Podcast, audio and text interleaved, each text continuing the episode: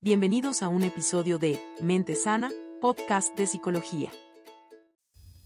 Hola, ¿qué tal? Bienvenidos sean todos a un episodio más de Psicología Mente Sana, podcast de psicología. El día de hoy estaremos hablando de un tema llamado bullying.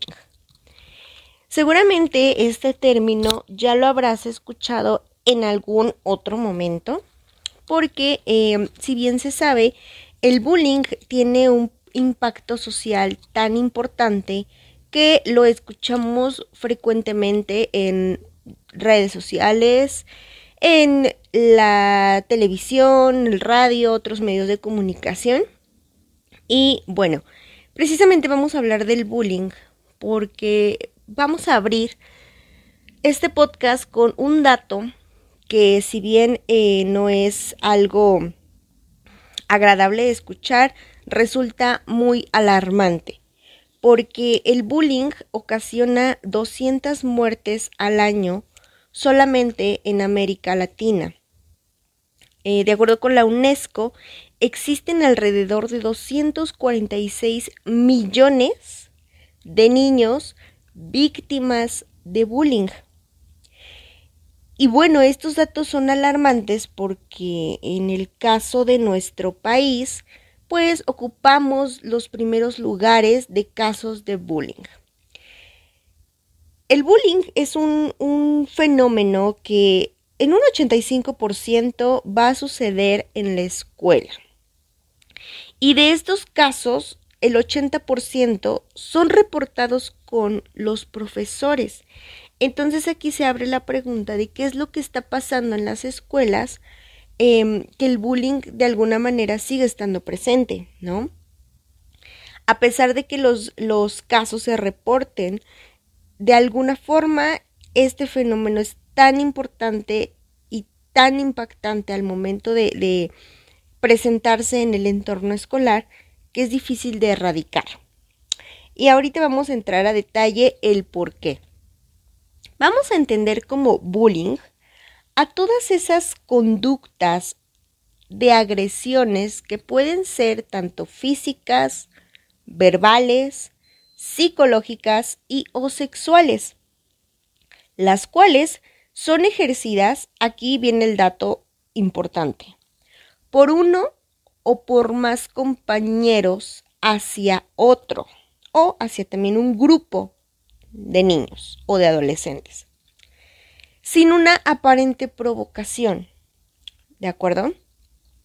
Y esta sin aparente provocación es porque justamente esas acciones eh, agresivas pueden ser ocasionadas por la apariencia física, por los gustos, por la orientación sexual o por alguna otra característica que el niño que ejerce estas conductas identifica en su víctima y entonces comienzan a ver una repetición constante, ¿no? Esto también es importante en el, en el bullying, porque este conjunto de agresiones no es que se presente una o dos veces, es de forma repetitiva, diario, ¿no?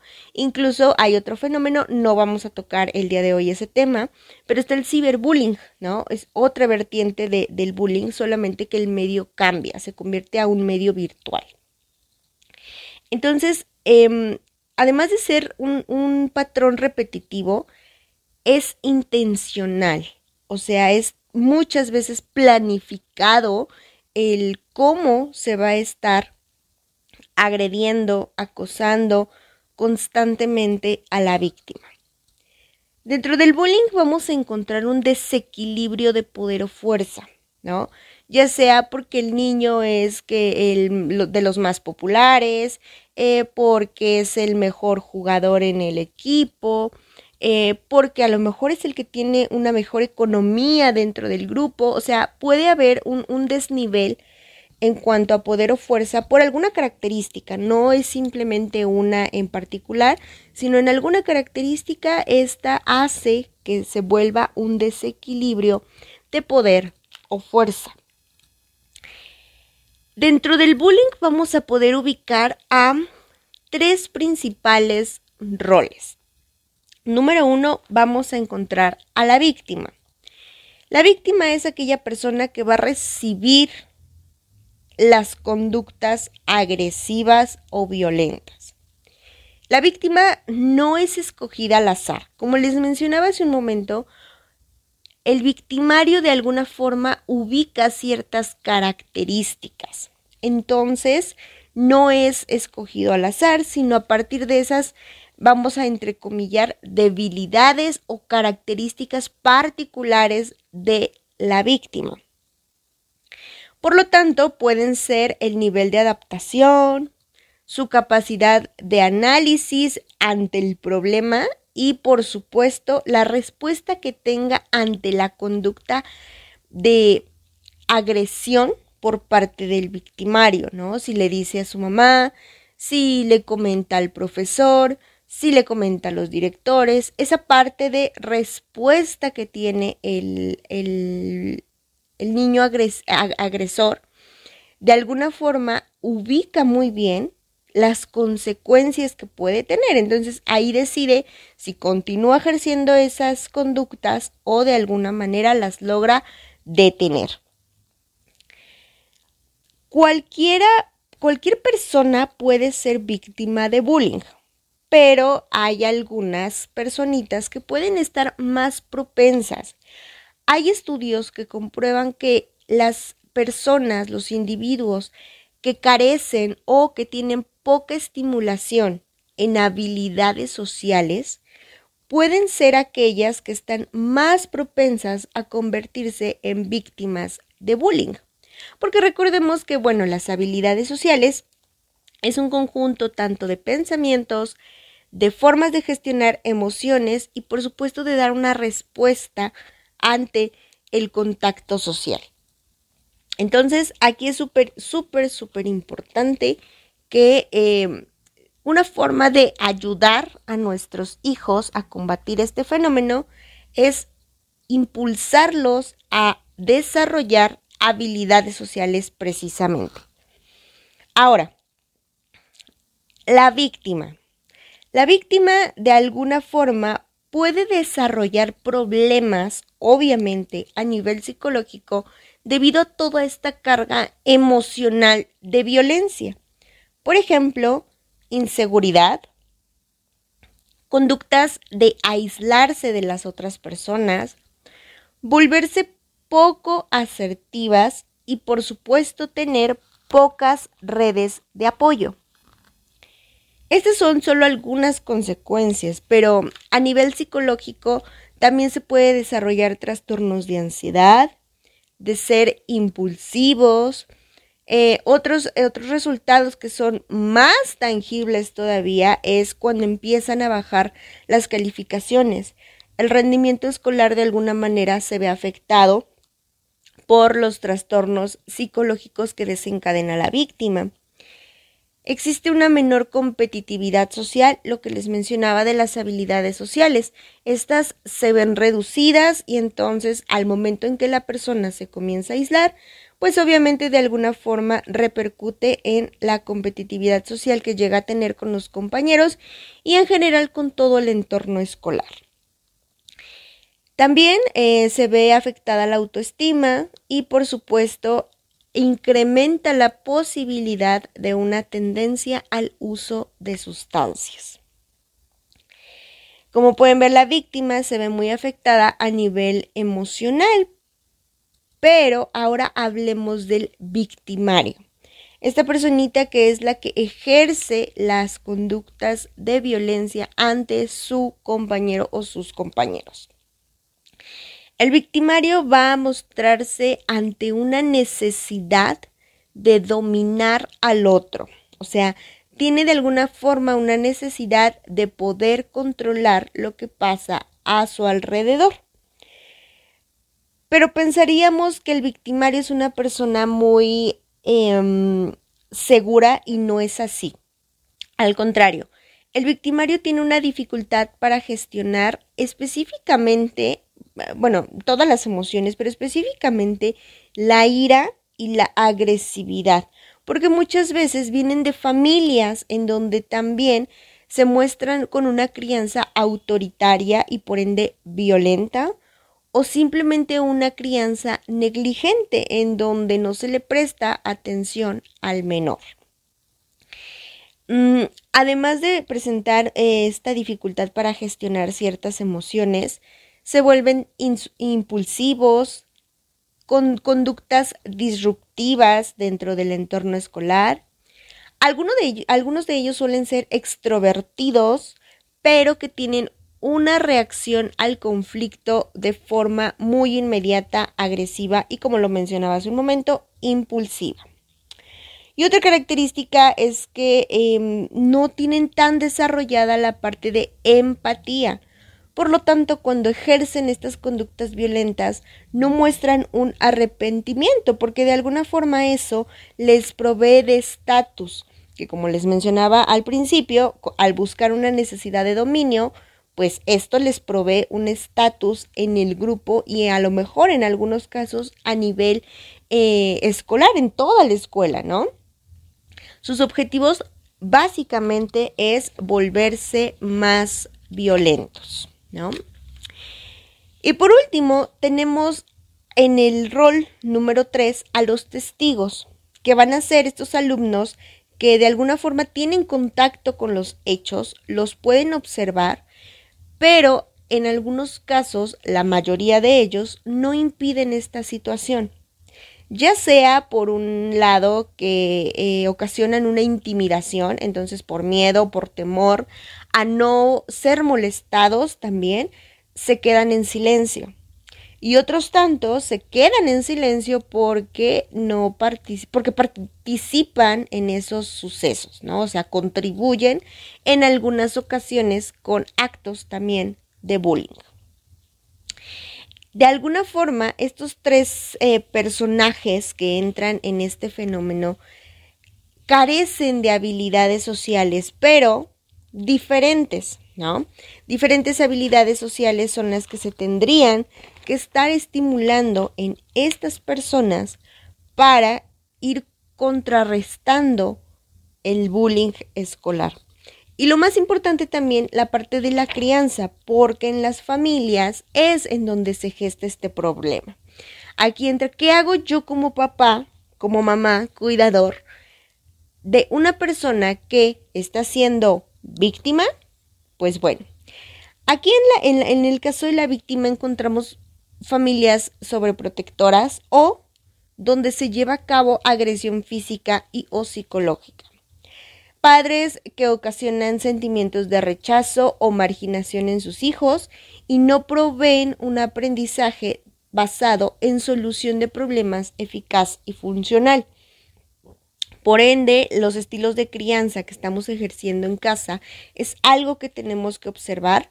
Si mi hijo yo lo estoy sobreprotegiendo o estoy siendo sumamente agresivo con él, con ella, es en donde tengo que hacer los ajustes necesarios para que pueda potencializar esas habilidades, esa autoestima y varios aspectos psicológicos para que mi hijo pueda desempeñarse de una forma más eficaz. En el caso del victimario, em, encontramos familias poco afectivas, con poca calidez y que brindan también nula seguridad hacia los hijos, debido a que están rodeados de maltrato, de maltrato físico o psicológico, y que en algunas en algunas ocasiones suele estar combinado con un tanto de sobreprotección, ¿no? Eso que a lo mejor los padres reciben eh, la queja, el comentario de los directores, los maestros, los mismos padres de familia de, de los hijos acosados y no obtienen una respuesta positiva, ¿no? Al contrario, llegan a justificar y a ver como algo bueno eh, las conductas agresivas que están ocasionando sus hijos en el entorno escolar.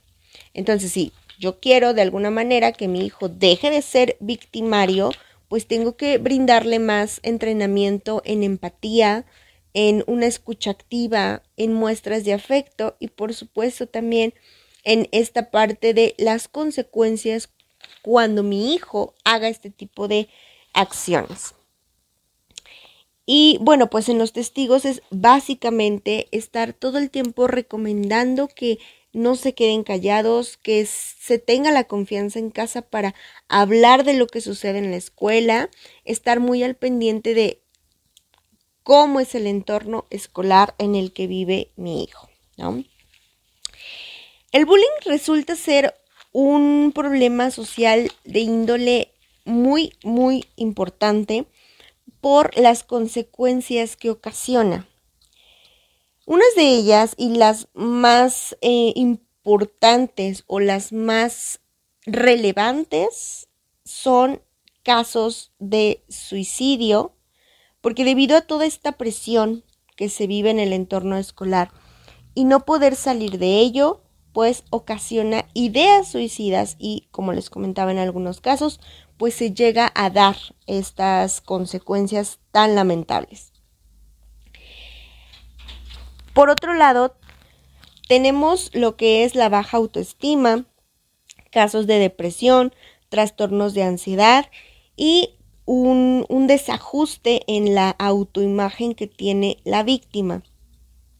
En algunos síntomas podría estar el pánico, algunos niños que tienen dificultad para dormir, miedo de ir a la escuela, taquicardias. ¿Por qué? Porque es tanto el, el, ambiente hostil en el que convive el pequeño que de alguna forma ocasionan trastornos de ansiedad y por ende los síntomas y dificultades para el momento de ir a la escuela. Obviamente ya a nivel más emocional, pues tenemos lo que es sentimientos de soledad, de infelicidad, inferioridad, entre otros. Incluso hay algunas personas que desencadenan otro tipo de problemas como lo puede ser la anorexia, dolores de cabeza, entre otros.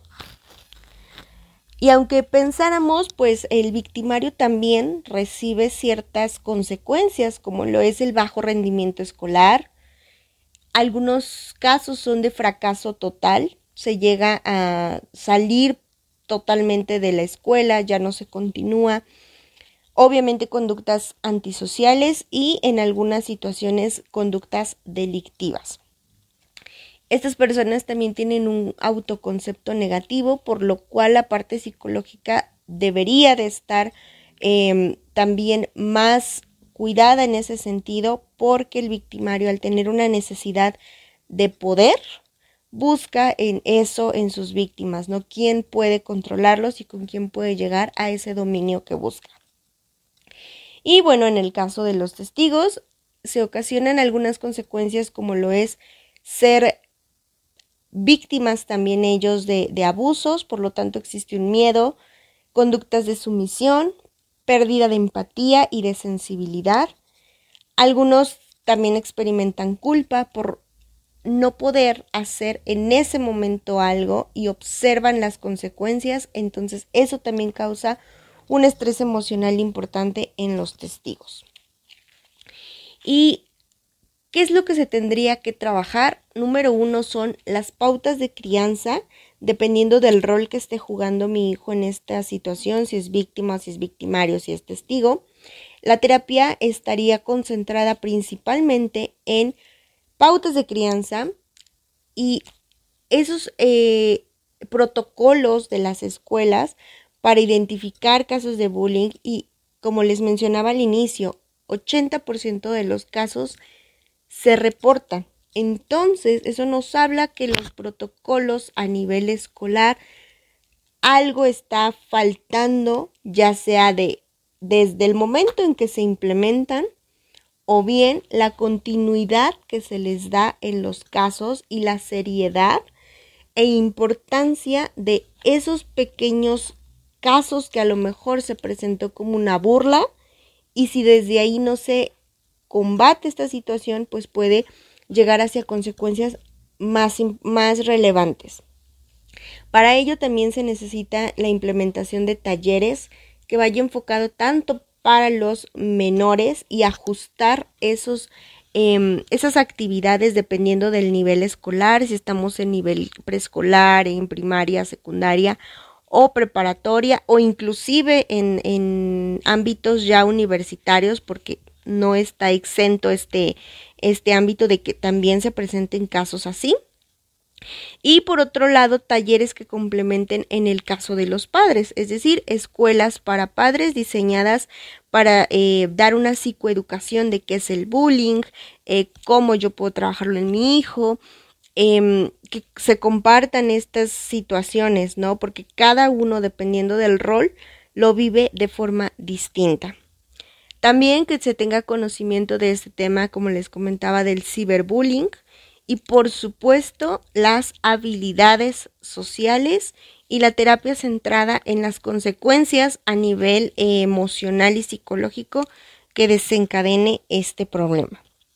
Entonces, si tu hijo o tú em, están viviendo en esta situación en cualquiera de sus roles o facetas, es importante que se acuda pues número uno, a la escuela para exponer la situación y por supuesto si necesitas ayuda más profesional en cómo reaccionar o ya dejaron estos estragos el bullying, pues obviamente es dirigirnos a terapia para que se pueda trabajar esto tanto a nivel eh, con el menor o con la persona que ha sido víctima, victimario o testigo del bullying y también como padres si, si aún son menores de edad para que sepamos específicamente el caso y se pueda llevar a cabo un tratamiento eficaz. Ya sabes que si tienes alguna otra recomendación de otros temas que te gustaría escuchar, con mucho gusto te puedes poner en contacto en nuestras redes sociales que te las dejaremos en la descripción de este podcast y te esperamos entonces en nuestro próximo episodio. Si te gustó este episodio y quieres seguir aprendiendo sobre temas de psicología, no te olvides de seguirnos en nuestras redes sociales. Nos encuentras como Psicología Mente Sana.